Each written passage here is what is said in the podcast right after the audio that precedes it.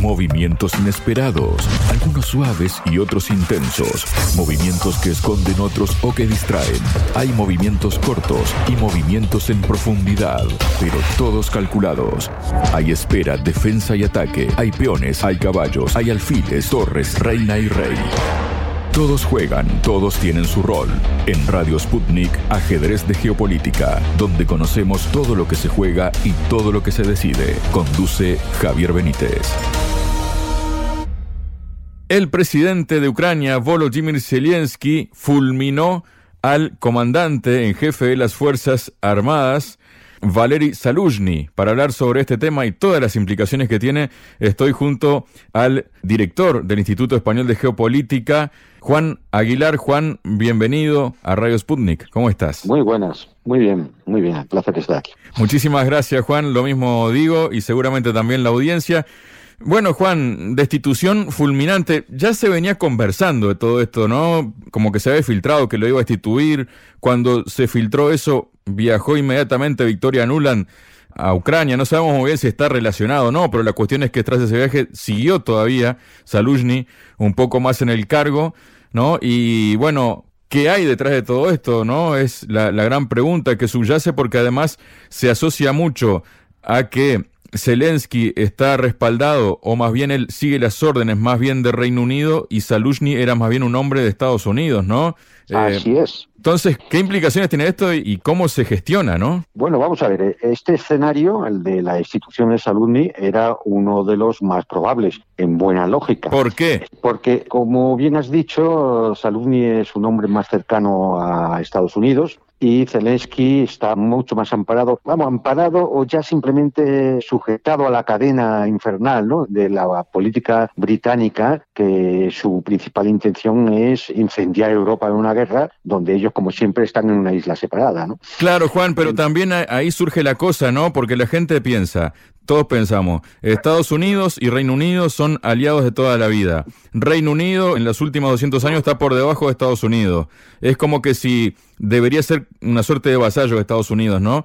Pero con este conflicto se desató nuevamente hay como eh, entre esos dos bandos hay como una guerra intestina como para ver si Reino Unido quiere recuperar un poco terreno geopolítico, ¿cómo lo ves todo esto, Juan? Claro, porque hay una guerra en las élites. Es decir, aquí, aquí cuando Trump llegó a la presidencia norteamericana, que Trump era, es un multimillonario, pero era para las élites, para el Estado profundo, era un paracaidista, era una persona que no era de su banda, era un allegado, un intruso, ¿no? Y en ese momento las élites, digamos, de alguna forma se fracturaron. Quienes querían mantener el control sobre el Estado profundo norteamericano y aquellos que veían que, que había que, digamos, trasladarse. ¿Quién iba a seguir las políticas del Estado profundo en aquellos años de Trump? Pues tuvo que trasladarse a Londres. Y ahí siguen. Y yo creo que además se va a intensificar, dada la perspectiva de que las próximas elecciones norteamericanas vuelvan a caer otra vez el poder en manos de Trump.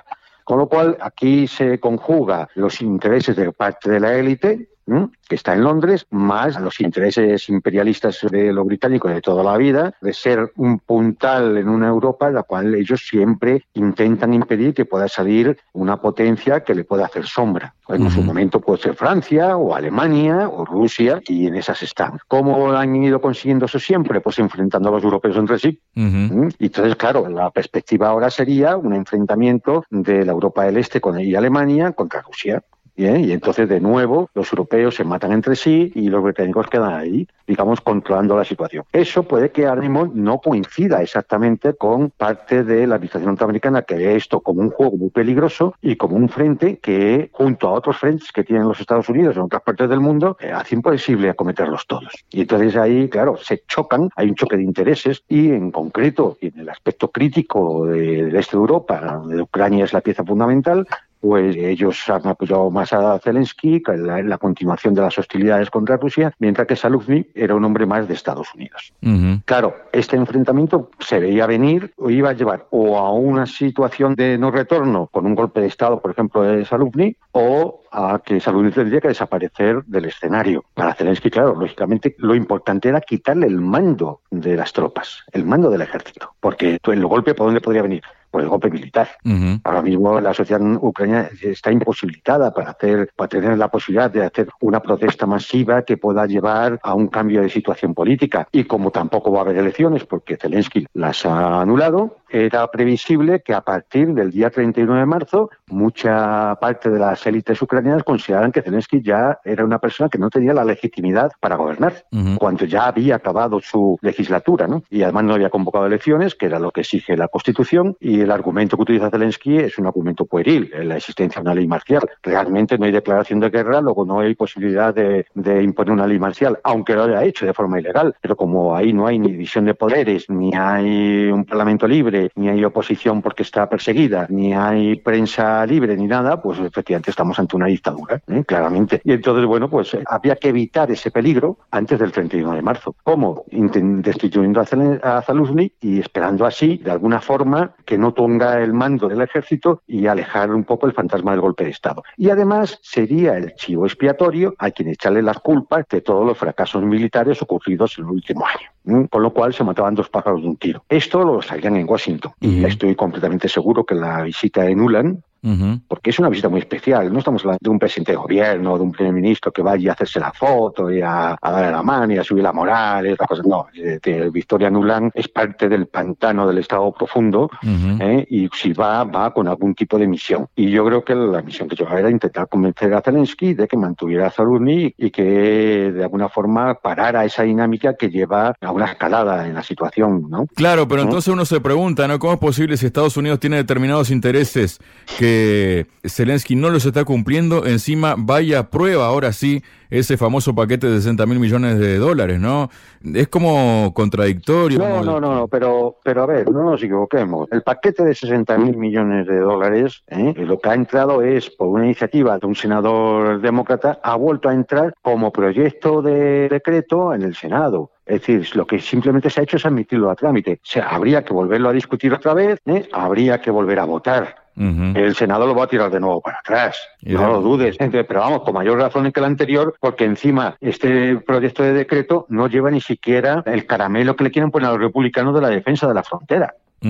Es que es que no haría eso. Con lo cual, si el anterior fue tirado, ¿eh? pues imagínate lo que va a ocurrir con esto. Claro, no, es decir, yo creo que eso está empantanado. Yo creo que la administración norteamericana ve que no va a ser posible mantener una ayuda a Ucrania que le permita resistir. Intentarán hacer lo posible para que intente aguantar hasta las elecciones, pero hay que buscar una salida. Porque si no, además va a llegar Trump y la va a buscar él. Es decir, es que entonces, claro, ¿eso choca con qué? Con la intención británica de que haya una escalada en Europa. y Alemania está sometida a Reino Unido, Nada, Alemania es un país ocupado, no tiene la mente, o sea, me fiaría más de Francia, incluso de algún otro país europeo ¿eh? que pudiera levantar la voz o plantear algo distinto que Alemania. Lo de Alemania ahora vimos es una auténtica vergüenza dentro del continente. Es decir, no, se puede esperar absolutamente nada. Eso está perdido. Es decir, Alemania lamentable lo único es pues que al final, yo que sé, hubiera un cambio de gobierno, porque dimitiera, se rompiera la coalición, hubiera unas elecciones nuevas o lo que fuera, y entonces hubiera otro gobierno en Berlín. Pero mientras se mantenga esto, yo creo que nada, es decir, las élites alemanas están superitadas ahora mismo, como todas las élites europeas, a lo que se establezcan las oligarquías anglosajonas. Entonces, la cuestión está en que, bueno, pues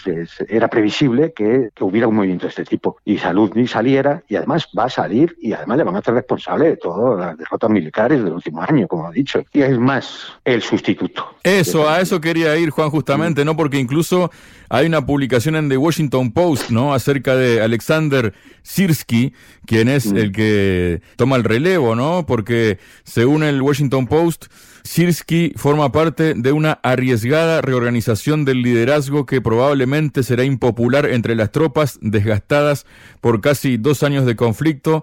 De acuerdo con el Washington Post, es posible que la decisión de Zelensky de nombrar a Sirsky como nuevo jefe militar del país provoque una reacción violenta entre los ucranianos, entre los soldados. Raso Sirsky es especialmente desagradable, considerado por muchos como un comandante del estilo soviético. Dice que se mantuvo a las tropas ucranianas bajo fuego durante demasiado tiempo durante la fallida defensa de Bakhmut o Artyomovsk, ¿no? Justamente, ¿no? A él se le endilga, digamos, ¿no? El haber perdido tantas tropas en esa picadora de carne, como se le conoció, ¿no? Pero es la historia de Sitsky. Vamos a ver, Sitsky, sus fracasos vienen desde el año 2014. Sí, 2014, 2015, 2000, de cuando pierde la batalla desde Valseva en la cual mueren 3.000 soldados ucranianos. Es decir, en una actuación absolutamente irresponsable y efectivamente donde mantiene una picadora de carne ¿eh? rodeada, un auténtico caldero, en el cual en vez de retirar las tropas y salir del cerco, pues eh, oceca en resistir. Y ahora está pues justamente, estamos en el contexto de Alvirka, ¿no? Claro, es decir, y es, pero esto lo, volví a repetir en el Bians y lo volví a repetir en Bakhmut. Es decir, eh, Sirsky no, es un hombre en el cual sus únicas victorias son don't cuando el ejército ruso se ha retirado por las razones que fueran, por, por ecuaciones tácticas o operativas, como fue la retirada desde, desde cerca de Kiev o en la zona de Kharkov, y que estaba él al mando de las tropas terrestres, que fue nombrado por Zelensky en el año 2016 como jefe de las tropas terrestres. Entonces, Zelensky es un hombre absolutamente odiado por las tropas. Pero eso para Zelensky es algo muy bueno. ¿Por qué? Porque, porque evidentemente no va a haber un golpe de Estado militar con Sirsky a cabeza porque las tropas no le van a seguir. Claro, y militarmente, además, ¿qué significa esto para el bando ucraniano, digamos, y occidental, militarmente en el, en el campo de batalla, Juan? Militarmente, pues mucho nos tenemos que temer que vaya a seguir con la única técnica que sabe, que es la irracional de mantenerse en las posiciones, cueste lo que cueste, con lo cual intentará mandar más tropas para mantener la posición a Diezca, con lo cual aquello se va a convertir en una capicadora de carne, pues mucho más grave. Así hasta mientras el cuerpo aguante. Es decir, Sirsky, a ver, intentando entrar un poco en la psicología del personaje. Sirsky, su familia está en Rusia. Claro. Él nació en Vladimir. Él fue formado en las escuelas militares rusas. Él rompió con su familia cuando, bueno, pues en Ucrania, pues se pasó al bando de Zelensky. Es un hombre sumiso a Zelensky, porque entre otras cosas, porque creo que él psicológicamente se tiene que hacer perdonar que es ruso. Claro, es decir, en el fondo es un renegado, y un renegado siempre va a ser sospechoso, siempre se le va a mirar de otra forma. Entonces, él tiene que estar al lado de Zelensky porque su supervivencia depende de eso. Si además es un tipo odiado entre las tropas, pues Zelensky está muy tranquilo. Que militarmente puede ser un desastre, pues ya lo está siendo. Si es que la, yo creo que hasta Zelensky se dará cuenta de que la guerra no va a ir mejor de lo que ya va. Entonces se trata de aguantar el tiempo que usamos o que la inteligencia británica haya decidido que intenten aguantar. O que también la cantidad de gente que mande, eh, hablando mal y pronto al matadero, ¿no? Porque la técnica de él ha sido la superioridad numérica, ¿no? Claro, es decir, intenta concentrar manteniendo las posiciones de forma irracional, es decir, eh, quizás sea un buen táctico, pero desde luego no es un comandante que entienda bien a nivel operacional una campaña y mucho menos de carácter estratégico, pero se le ha nombrado, a un general se le nombra o por razón militares profundas, es decir, que es un buen general y que está demostrada su valía, o por razones políticas. Y en este caso es evidente que ha sido por razones políticas. Es decir, ponen a un Zelensky pone un hombre que le va a ser leal hasta su misión más absoluta,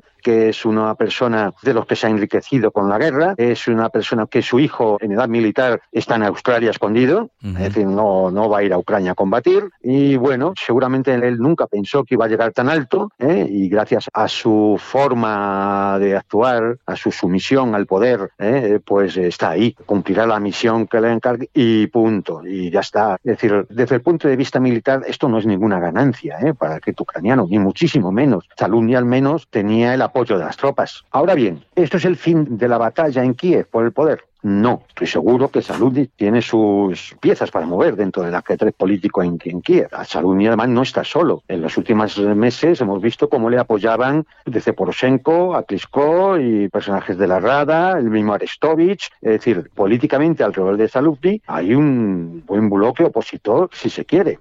Yo creo que será la carta que jugará, con lo cual me imagino que el enfrentamiento en Kiev se va a agudizar, porque a pesar de que ya no mande sobre las tropas, quien tiene los soldados ucranianos quien tiene el beneplácito es Saluzny. A quien consideran jefes a Saluzny, no a Sirsky que le llaman el carnicero o el general 200, porque el 200 ya sabes que es la clave de las bajas militares de muertos. El general 200 son los apodos que tienen entre las tropas. Esto no, desde luego, no es muy buena perspectiva. Y además me imagino que también los propios norteamericanos habrán dicho, bueno, Zelensky está fuera de control, como ya en algunos analistas norteamericanos habían dicho, habían escrito en la prensa norteamericana, Zelensky está fuera de control y esto es una demostración más de que está fuera de control. Ellos le llaman estar fuera de control a que no está bajo su control lógicamente. Es decir, que aquí influyen más quizá los británicos ¿eh? y otros poderes oligárquicos, incluso los que piensan sacar rédito de la venta Ucrania, ¿no? Como fueron los fondos de inversión Vanguard, BlackRock y otros. Es decir, y entonces Zelensky bueno, pues está más sometido a esos poderes que a lo mejor a la comunidad de inteligencia y al Pentágono norteamericano. ¿no? Con lo cual, estos también moverán ficha. Eh, y por lo tanto, yo creo que es, es, muy posible que en los próximos días o semanas, quizás no, pero es muy posible que cuando se cumpla el 31 de marzo y, digamos, Zelensky ya esté en el poder de una forma más o menos ilegítima, todo esto acabe agudizándose y las contradicciones acaben eh, explotando.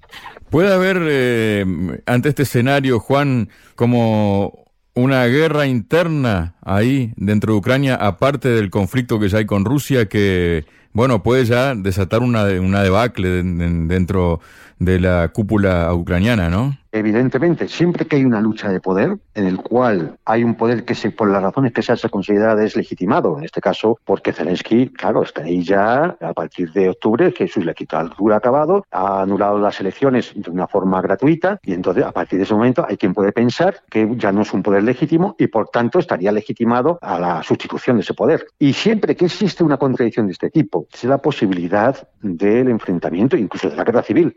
¿Por qué? Porque un golpe de Estado o un acto de, de a un gobernante acaba bien cuando tienes en tu mano todo el aparato de fuerza, es decir, de poder, como para poder hacerlo sin riesgos. Es decir, tienes la mayoría o la inmensa mayoría del ejército, parte del funcionariado, la comunidad de inteligencia, etcétera, y apoyo internacional. Pero si todo eso está dividido, entonces un golpe de Estado, sea del tipo que sea, puede acabar fracasando y en ese fracaso es cuando se organizan los bandos y llega el enfrentamiento. Esto es tan evidente, bueno, los españoles lo conocemos bien. El golpe de Estado del 1936 llevó a la guerra civil. ¿Por qué? Porque el golpe de Estado fracasó. Si hubiera triunfado o no, hubiera la guerra civil. Pero el momento que el golpe de Estado fracasó es cuando ya se organizan los bandos y eso cuando luchan entre sí. Eso ha pasado en multitud de ocasiones en muchos países y puede volver a pasar aquí, en Ucrania. Es decir, si hay un intento de derrocar a Zelensky y ese intento fracasa, entonces es muy posible que se llegue al enfrentamiento. Es un horizonte, la verdad, eh, terrible, porque si solo le falta ya a la sociedad ucraniana acabar en una guerra civil. Claro, porque estar en conflicto con Rusia y encima que se genere otro conflicto interno, eso no, no hará más que favorecer a Rusia, si se puede entender así, Juan. no, eso, claro, eso llevaría a un colapso. Es decir, eso llevaría al colapso del Estado y luego en función de los actores que se fueran imponiendo, eh, pues eh, lógicamente habría un acto de, digamos, dicho de forma vulgar, entre comillas, pasarse al bando ruso eh, para ser los que heredaran en un momento determinado el poder en Kiev o, Dios sabe qué. Claro, eso da es decir, el único beneficiario ahí, desde el punto de vista estratégico, es Rusia, que se estaría enfrentando ahora mismo a un poder que estaría colapsando. Claro, eso es evidente. Por eso el tema delicado y por eso todos los actores ahora mismo son muy cuidadosos. No hay una acusación directa por parte de la administración norteamericana. Mandan, anulan. ¿eh? No hay una acción abierta de, desde la OTAN o desde la Unión Europea o del propio Reino Unido en cuanto a qué hacer o cómo seguir. Es decir, ahora mismo yo creo que están en una posición todos en las que realmente no saben qué hacer ni, ni cuál va a ser el siguiente movimiento. Porque no es que no se fíen ya solo de los rusos, que es el, teóricamente es el enemigo, ¿no? Sino que no se fían de los que tienen a los lados. Además, es decir, el hecho de lo que se podríamos llamar diplomacia oculta, ¿no? Es decir, pues mando al director de la CIA para mandar un mensaje, o a Victoria Nuland, o a cualquier otro, es algo bastante eh, habitual cuando las situaciones ya están en un punto crítico, ¿no? Por ejemplo, y esto es una especulación, ¿no? Pero alguien podría pensar que la visita de Tucker Carlson a Moscú igual no ha sido solo como un periodista que va a entrevistar al presidente, igual también lleva un mensaje, esto no lo sabemos, porque toda la diplomacia oculta se hace a través de la comunidad de inteligencia. Entonces, pues no hay que descartar que efectivamente se estén moviendo muchas piezas alrededor ahora mismo del conflicto, porque todos se están jugando mucho. Estados Unidos se está jugando muchísimo la hegemonía mundial y otros actores, la propia Unión Europea, la OTAN se está jugando su supervivencia, el Reino Unido su papel internacional, incluso su aureola imperial, ¿no? Es decir, decir, aquí todos están jugando mucho. Entonces que vemos movimientos en principio muy cuidadosos, salvo Zelensky, que no sabemos si no se entera o simplemente es que eh, ya es un muñeco al que le dicen claramente lo que hay que hacer por la mañana, por la tarde y por la noche. ¿Tenía otra opción Zelensky que la de destituir a Zaluzny? Posiblemente ya no, había otra opción, porque ya las cosas habían llegado a un punto en que o era él o Zaluzny le iba a saltar a... vamos, le iba a saltar al cuello. Claro, le va a saltar el cuello y ya está. Es decir, que es que posiblemente ya llegados a este punto ya no le quedará otra opción. No significa que ahora pueda dormir más tranquilo, quizá incluso menos, pero ya no tiene otra salida. Muchas gracias, Juan. Pues nada, pues eh, aquí estaremos. Hasta la próxima, entonces. Sputnik, contamos lo que otros callan.